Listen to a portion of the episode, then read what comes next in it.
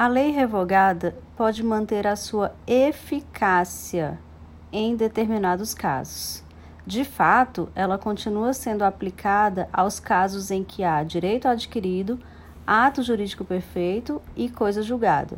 Por exemplo, o Código Civil de 1916.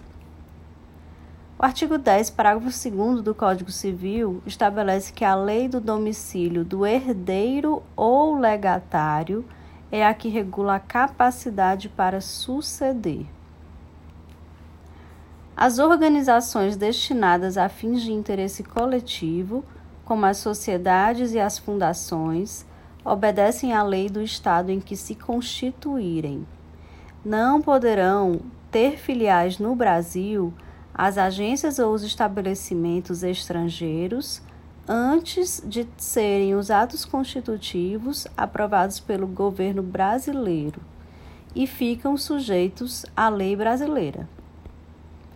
A lei interpretativa somente se aplica a casos futuros, ou seja, ela não vigora desde a data do ato interpretado, mas somente a partir de sua edição, devendo respeitar o ato jurídico perfeito e os direitos adquiridos sob a vigência da norma interpretada.